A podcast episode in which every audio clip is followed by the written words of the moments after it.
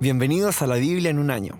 Mi nombre es Emanuel Ventura, soy latino, chileno y actualmente estoy pastoreando junto a mi esposa Ana el grupo de jóvenes Osana Youth de la iglesia Osana Woodlands en Houston. Tengo el honor de compartir en este episodio bonus detrás del libro y hoy vamos a introducir el libro llamado Habacuc, el cual fue escrito en el año 607 a.C.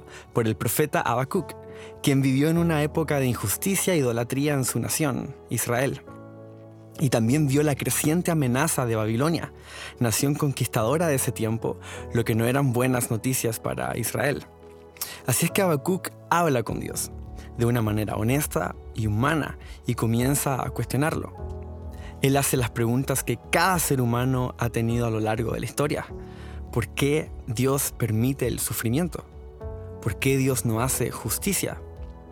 Básicamente Habacuc presenta quejas, levanta su puño contra el cielo y comienza a demandarle a Dios que haga algo. Este libro es bien parecido al estilo que tienen muchos salmos. Se escribe desde el lamento, desde lo más profundo y sincero del corazón. Está compuesto por tres capítulos, en donde los dos primeros nos muestran una discusión entre el profeta y Dios, y con respecto al tercer capítulo, sigue escuchando la Biblia en un año, no haré spoilers, pero si te puedo dejar una pista, el nombre Habacuc significa el que abraza. Dentro de su lucha por la injusticia en el mundo y la bondad de Dios, hay algo que Habacuc a lo largo del libro logra abrazar. Con respecto al contexto, algo que nos ayudará en la lectura es recordar que el pueblo de Israel había logrado volver a su esencia como pueblo escogido de Dios, gracias al reinado del rey Josías. Pero luego de su muerte, el pueblo no tardó mucho tiempo en retroceder a sus viejas y malas andanzas. Era una época oscura para Israel, internamente. Y externamente, el ejército de los babilonios estaban alcanzando la misma crueldad que los asirios, que era la nación conquistadora más mala de su tiempo.